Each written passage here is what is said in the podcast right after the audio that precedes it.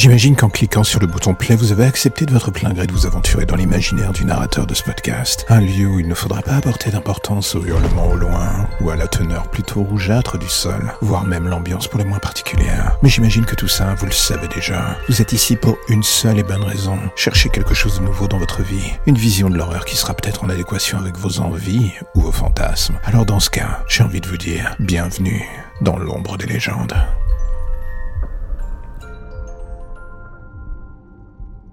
Le plus drôle dans les films, c'est que ça semble toujours évident de se débarrasser d'un corps. Je vais même aller jusqu'à dire que ça peut être parfois drôle. Tout dépend du scénariste et du film. Mais la vérité est qu'une fois que vous êtes dans le monde réel, et surtout devant le fait accompli, ça devient un peu plus compliqué. Vous voyez, prenons l'exemple de ce type qui malencontreusement vient sur un coup de sang un peu incontrôlé de tuer son voisin. Oui, ce dernier l'avait un peu cherché ou poussé à bout. La justice décidera des détails. Eh bien là, face à ce corps et cette mare de sang, vous pensez que ce type se dit, alors comme dans Dexter, j'aurais dû avoir une bâche, surtout avant de lui éclater la tête à coups de barre, j'aurais dû mettre un tablier et des lunettes pour éviter que le sang me gicle à la gueule.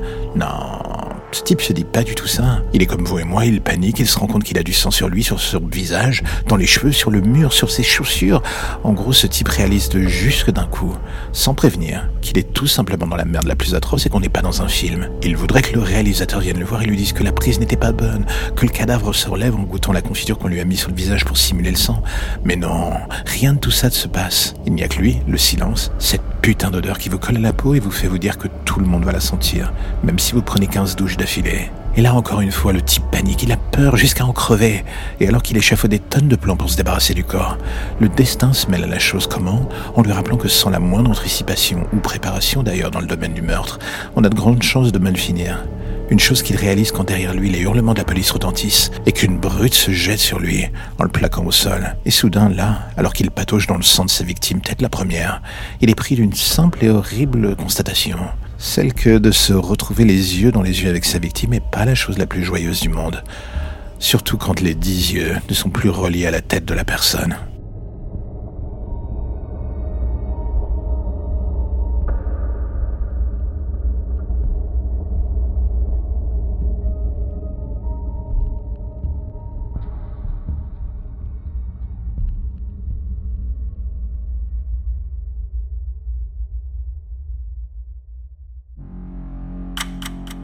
La lumière au bout du tunnel, voilà ce qui vous ramène enfin vers votre petite existence si tranquille.